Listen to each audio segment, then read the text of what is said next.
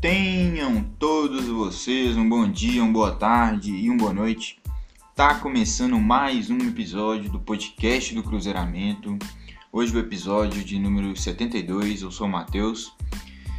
Então, tô aqui para esse episódio para falar da vitória do Cruzeiro de ontem. Tinha um tempo que o Cruzeiro não ganhava, né? Se não me engano, desde aquela goleada em cima da Patrocinense na última rodada da primeira fase do Mineiro.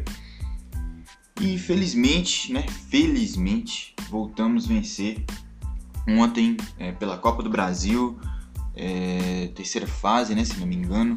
Enfrentamos o Juazeirense da Bahia, um jogo que, apesar de ser com um adversário sem expressão, né? É, falando de nome, um time bem organizado, um time que fez uma boa campanha no Campeonato Baiano. Então toda atenção é pouca, né? Ainda mais que foi nessa rodada, quer dizer, foi nessa fase da Copa do Brasil que a gente foi eliminado ano passado contra o CRB, né? Então toda a atenção era pouca, era um jogo que é, viria depois daquela daquele desastre, né, na estreia da Série B, daquela daquele jogo que foi atípico demais, duas expulsões desde o primeiro tempo. E também um jogo para a gente ver um pouco mais esse time que ficou aí praticamente 20 e poucos dias treinando, né? Porque aquele jogo ali contra, Juarez, contra Juazeirense não, contra a Confiança a gente viu pouco, viu ali cerca de 30 e poucos minutos. Agora um jogo em casa, um jogo, enfim, outro campeonato.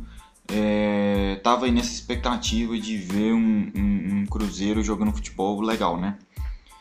E, cara, para atiçar mais a curiosidade ainda do torcedor, para deixar ainda, pelo menos falando de mim, né, deixar mais ainda fritando antes da partida ali, o Felipe Conceição é, efetuou mudanças na equipe titular, né, uma coisa que não é tão comum do Felipe Conceição.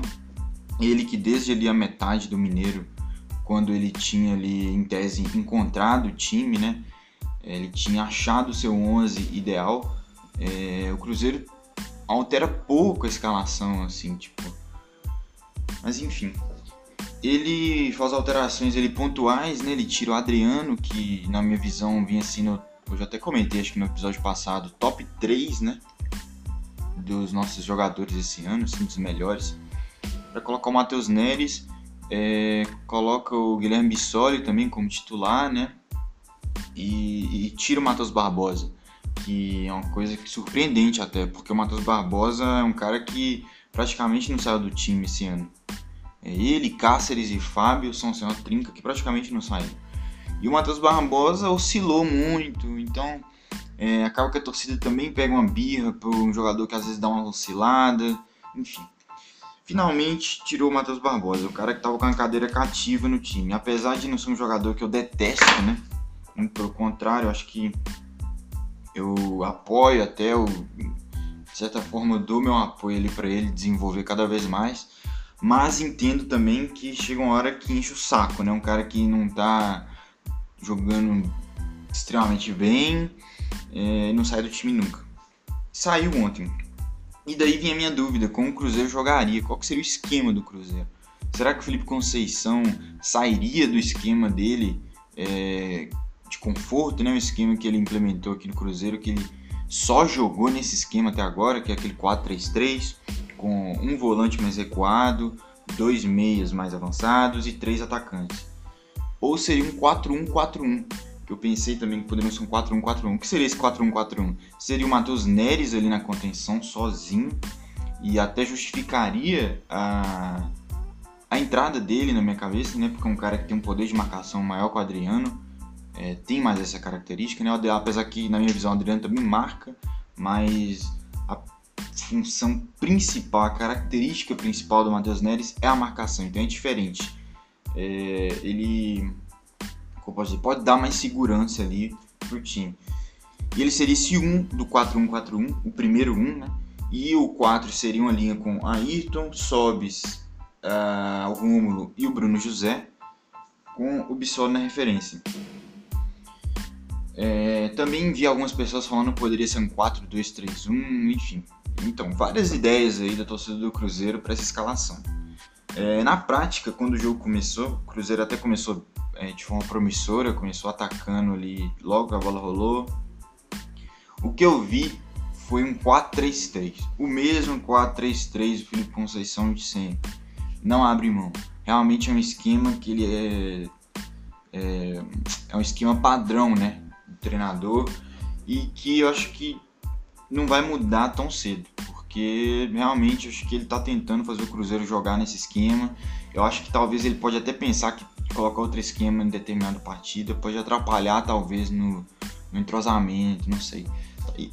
Isso é eu tentando achar explicações para ele nunca mudar o esquema. Mas o que eu vi foi um 4-3-3 com o Matheus Neres na contenção, o Sobis jogando mais recuado pela esquerda, onde estava jogando o Rômulo, e o Rômulo jogando na direita, onde jogava o Matheus Barbosa. Como eu disse, o Cruzeiro começa bem, a gente começa já finalizando com acho que menos 20 segundos e dava a entender que seria uma partida como eu posso dizer, uma partida interessante do Cruzeiro, né, que a gente poderia ganhar com certa facilidade. Mas ao, ao, ao que o tempo passa, o, o cronômetro ele vai avançando, é, mudanças no time vão acontecendo. É, muitos torcedores pediam o Sobs recuado, e tá aí, o Sobs jogou recuado e mostrou que com, é, com o tempo, com o passar do tempo no primeiro tempo, ele vai deixando de ter a mesma qualidade de saída de bola. É, acho que o Sobs já é um cara de 35 anos, 36, não sei, e não tem mais o vigor físico para atuar o tempo inteiro nessa faixa que o Felipe Conceição colocou ele, ele ontem. É, deixou o Cruzeiro capenga nas pernas, deixou a gente meio manco. É o Cruzeiro com a dificuldade ferrada de acionar os pontas, então acabou que ficou um jogo muito muito sem opções do Cruzeiro, sem saídas. Né? O Cruzeiro, o Bruno José e o Ayrton no primeiro tempo praticamente assistiram a partida. O Bruno José até que tentou é, se apresentar mais, é, tentar ali ir para o meio em determinado momento para receber essa bola. Mas assim, nada espetacular. Nada espetacular. E nisso sobe com o tempo cada vez mais infiltrando, né? E menos na saída de bola. Então o Cruzeiro ficou um time que não, não, não tinha essa saída de bola não tinha aquela bola que vinha da defesa bem trabalhada e distribuída pelo ponta, enfim. E até a questão do, do, do primeiro volante também atrapalha nisso um pouco. Porque é, ao mesmo tempo que colocar o Matheus Neres dá uma segurança defensiva maior, também tira qualidade na saída de jogo do Cruzeiro. Porque o Adriano é esse cara do passe, o Adriano é esse cara que dá um passe mais vertical, um passe às vezes longo, enfim, ele tem essa confiança e não é a do Matheus Neres de fato. Então, somado esses fatores, Sobis é, se apresentando um pouco, é o, Adri, o Adriano não, o Matheus Neres que não tem a característica do passe, é, e o Romulo que também, na minha visão, não fez um bom primeiro tempo, isso tudo culminou num Cruzeiro sem repertório, sem repertório. Deu errado, podemos dizer assim, deu errado e a gente até tem algumas finalizações ali no primeiro tempo, mas não tem nenhuma que você fala, caralho, essa foi a finalização com perigo. É, o Juazeirense que veio com, a, com, a, com um plano de contra-ataque, né? Que é meio óbvio até, jogar no erro do Cruzeiro. É, armou o time ali certinho e o Juazeirense conseguiu até, em alguns momentos, dar um susto no Cruzeiro. Teve algum, algumas chegadas de contra-ataque que culminaram em chutes ali da entrada da área é, perigosos. Teve uma cobrança de falta também. Outra defesa que o Fábio fez um chute fora da área, uma defesaça.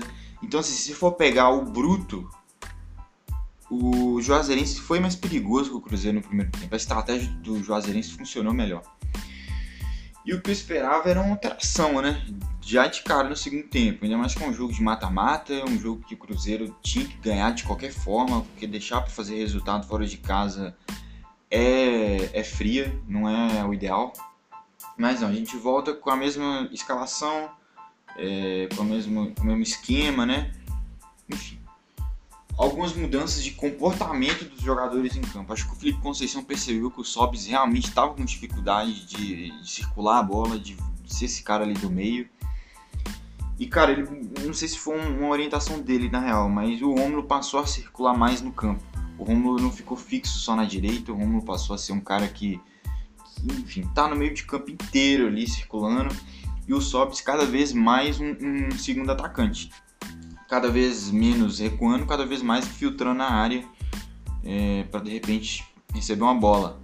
O que eu percebi também foi o Guilherme Bissoli saindo muito da área. Eu acho que, não sei se foi conversado também, mas, mas é uma coisa que é, foi discrepante ali do primeiro tempo. Porque o Bissoli realmente saía da área no primeiro tempo, mas nem comparado com o que ele fez no, no segundo.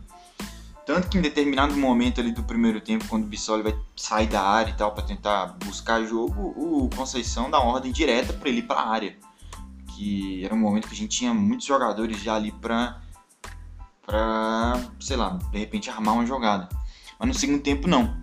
No segundo tempo o Bissoli muito mais ativo ali fora da área. E eu acho que ajudou o Cruzeiro é, ter mais opções na frente, porque o Bissoli é, a todo momento ativava ali o Bruno José na ponta, às vezes o Ayrton, até o Ayrton, cara, que vem numa sequência terrível, terrível aí com, com o time do Cruzeiro, o Bissoli às vezes dava uma bola ali no, na condição boa para o Ayrton desenvolver a jogada. É, aquela bola ideal para o Ayrton, que é para o Ayrton partir para um contra um. Então, méritos para o Bissoli, méritos para o treinador também, se for uma orientação do treinador, e é isso, explorar a característica do cara, mano. O cara chegou esses dias, o torcedor não conhece tanto, mas é um cara que que já veio credenciado com essa característica de circulação de bola, apesar de muitos não conhecerem, né? É, eu lembro até que o, o, o, treinador que subiu ele pro profissional, né, que foi o, o Dorival Júnior lá no, no Atlético Paranaense, o Dorival Júnior tinha feito uma declaração sobre ele é, quando o Cruzeiro anunciou, que eu vou até ler aqui para vocês, o, o, Dorival falou. É eu que lancei o, o Bissoli no São Paulo, ele é um 9 inteligente, que flutua bem, sabe se colocar, tem um oportunismo impressionante, define muito bem com os dois pés, sabe cabecear bem, é um jogador muito interessante. Do que o Dorival Júnior falou, isso em 4 de maio para cá, o que a gente pôde perceber no pouco tempo de Bissoli no Cruzeiro é que ele realmente cabeceia bem, é um cara que não tem uma estatura alta, não tem um. Aquele, não é aquele atacante de 1,90m, 1,80m e tantos, ele tem 1,73m, se não me engano. É, mas já mostrou que tem um bom tempo de bola, já fez um gol de cabeça pelo Cruzeiro no, na estreia, né, contra Confiança, a Série B. E nesse jogo mostrou que realmente é um cara que flutua bem, é, gera jogo para os companheiros. Então, eu acho que a, é, a melhora que o Cruzeiro teve no segundo tempo passou muito pelo Bissoli. E claro, passou muito pelo, é, pelo Bruno José, que conseguiu entrar na partida, o Cáceres, que é, como a gente conseguiu botar o Bruno José na partida, o Bruno José a todo tempo recebia bolas, o Cáceres também conseguiu se mostrar na partida, conseguiu é fazer ultrapassagem de, de, de linha de fundo, é, tabelas ali na beirada, enfim. O Cruzeiro começou a ter repertório. A questão é essa. A gente começa ali a ter algumas chances, tem uma chance de voleio até do Bruno José que vai para fora. E na sequência desse lance vem nosso gol. Num contra-ataque, né, com o Sobs tocando pro Bissoli, o Bissoli ali é, mostrando uma visão boa de jogo para um atacante 9, né? Conseguiu achar o, Bruno José entrando na outra ponta em velocidade, ele dá o, o cruzamento, né? O Bruno José chega empurrando a bola pro gol. Um gol que, que deixou o time bastante, não só o time, é o torcedor, mas deixou o time bastante aliviado, porque tava aquele 0 a 0 é, tem toda a pressão do time vir aí, acho que de três jogos de derrota, né? Perdeu para o América duas vezes, perdeu por confiança. Então, é, cada tempo, cada minuto que passa ali no segundo tempo, acho que vai pesando mais, as jogadas vão ficando mais difíceis talvez ali para os jogadores. E o gol deu uma respirada, todo mundo ficou calmo, o Cruzeiro começou a trabalhar a bola com calma novamente. É, o Juazeirense no segundo tempo não achei que eles incomodaram tanto. Realmente o Cruzeiro teve uma postura boa no segundo tempo, apesar de muitos torcedores não concordarem comigo. É, acho que no geral, se você for pegar a partida, realmente foi uma partida que o Cruzeiro talvez deixou a desejar. Mas eu pegando o segundo tempo, eu gostei do, do comportamento. Eu acho que depois de um primeiro tempo questionável, o time voltar e conseguir é, fazer um segundo tempo razoável, fazer até um gol, eu acho que é um ponto positivo pro, o time do Cruzeiro, sim. Acho que isso tem que ser destacado. Mas claro, é um time de Série D, né? O Juazeirense. É, é, é sempre essa ressalva, né? É um time de Série D e o Cruzeiro teve ali certa dificuldade para fazer o gol. Mas, cara, é isso. Acho que é, o time. Eu, eu, sou, eu sou muito dessa vertente de evoluir aos poucos.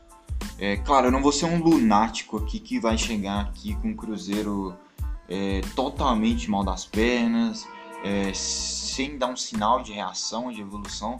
Não vou estar aqui defendendo, falando, ah, vamos ter paciência. Lógico que eu, que, que eu, eu me baseio, minha opinião, no, na, na minha perspectiva. E eu vejo perspectiva nesse time ainda. Ontem eu vi que em alguns momentos o time se comportou bem. Então acho que é, na minha visão é essa. Na minha visão é isso, na real, né? É, acho que o time realmente não, não fez uma partida genial, assim, aquela partida que eu, vim, eu venho aqui cheio de orgulho, mas assim, também não foi uma partida bizonha, sabe? Foi uma vitória ali, sabe aquele jogou pro gasto? Acho que foi bem isso, jogou pro gasto. Enfim, é... Poderia ter sido mais? Poderia ter sido mais. Eu acho que tenha sido jogou pro gasto, mas um jogou pro gasto que poderia ter sido um gasto assim 2 a 0. Tranquilamente poderia ter sido um 2 a 0.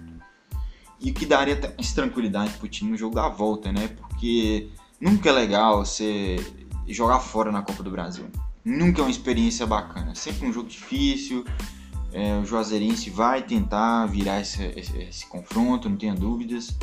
E eu acho que um 2 a 0 deixaria o Cruzeiro é, mais tranquilo para a partida de volta. Mas o, o, o, motivo do 2 a 0 não ter vindo, eu acho que muito tá na conta do, do, treinador, do Felipe Conceição.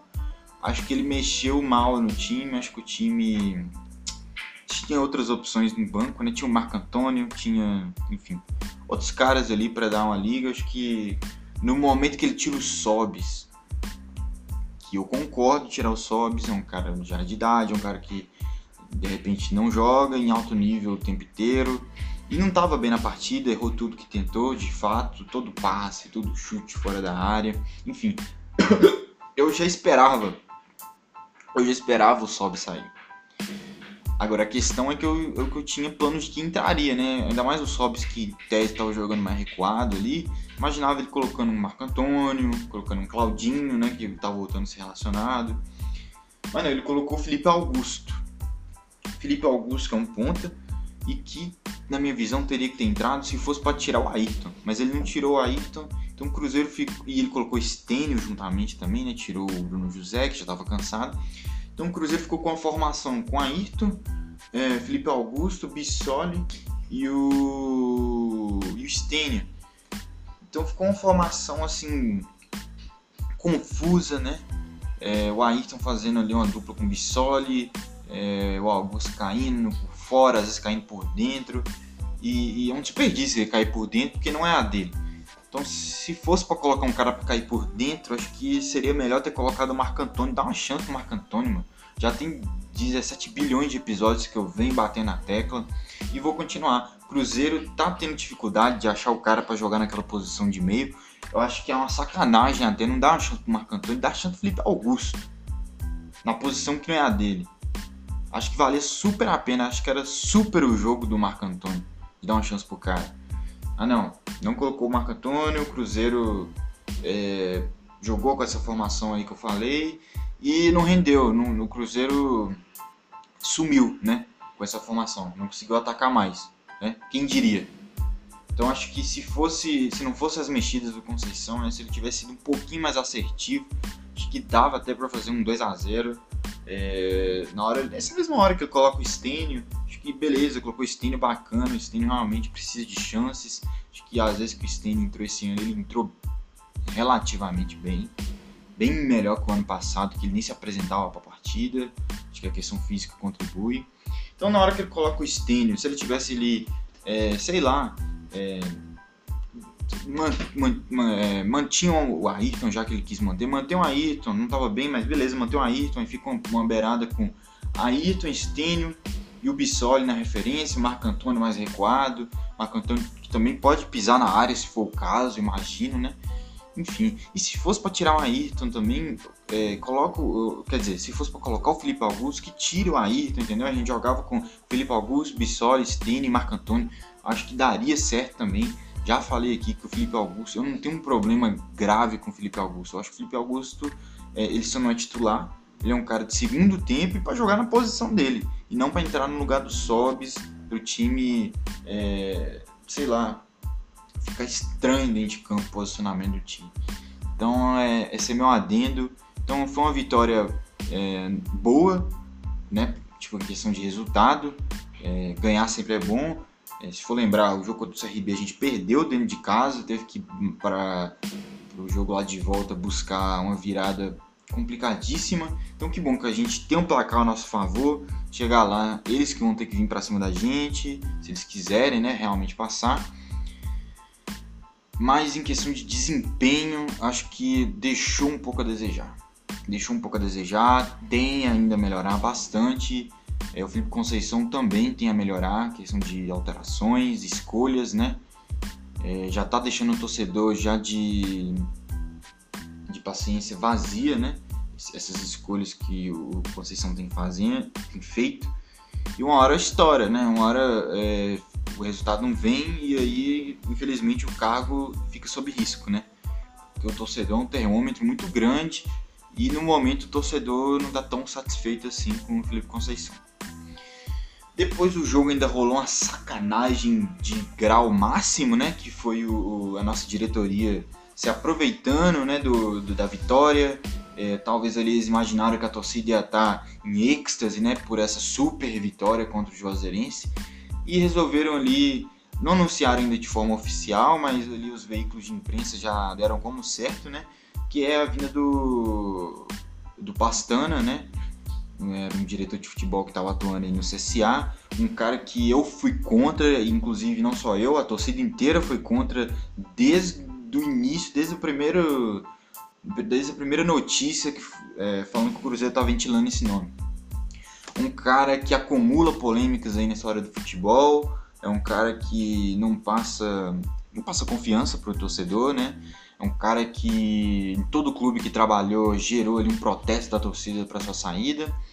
Então, até que ponto vale a pena Sérgio Santos Rodrigues continuar dando tiro no escuro, continuar peitando o torcedor de frente? É... Até que ponto vale a pena Sérgio Rodrigues? porque o torcedor não compra. O torcedor não compra essa ideia do Pastana. É, o Cruzeiro merecia um, um, diretor melhor, um cara que. Cara, se o Cruzeiro sobe, que, que, que, garantia que eu tenho que o Cruzeiro não vai cair no ano seguinte com esse cara no comando de futebol? O cara não passa credibilidade nenhuma, o cara é, não altera nada aqui no Cruzeiro. Acho que não faz o, o elenco confiar mais no, no comissão, no, na direção, não faz o mercado olhar melhor para o Cruzeiro, muito pelo contrário, já que o Pastano é um cara que acumula polêmica aí na carreira. Então fica difícil de entender qual é o critério, por que faz, por que contrata. Então tudo que me resta na cabeça é birra. Birra e, e, e achar que tá certo sempre. mínimo. Infelizmente é isso. Então o anúncio oficial ainda não foi feito, né? Então eu, fico aqui no aguardo, tenho essa, tenho essa obrigação, né?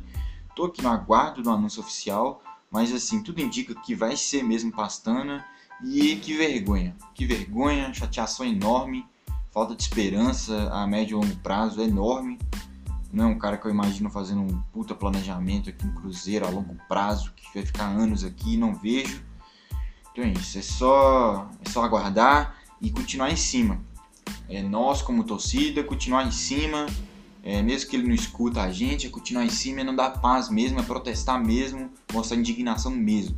Seja na internet, entendeu? É, ele não respeita a internet, já falou várias vezes, diminuindo a força da torcida na internet, mas eu discordo, eu acho que a gente está na, na, era da internet, é, o mundo está na internet, é, eu não acho que a internet é um mundo paralelo ao mundo real, não. É, então acho válido sim a torcida continuar em cima, é, se mostrando contra essas atitudes que estão sendo tomadas. Então fica aí meu registro, né? Pastana não. É, vamos aí agora, nosso próximo compromisso é a Série B, voltar o foco para a Série B. Um jogo que a gente não vai ter o Fábio, não vai ter o Adriano. Então, toda sorte do mundo aí pro nosso elenco, que a gente possa vencer. Vai ser um jogo contra o CRB, né? Um, um adversário indigesto pra gente no, no, no, último ano. Vai ser no Mineirão, domingo, 6 e meia.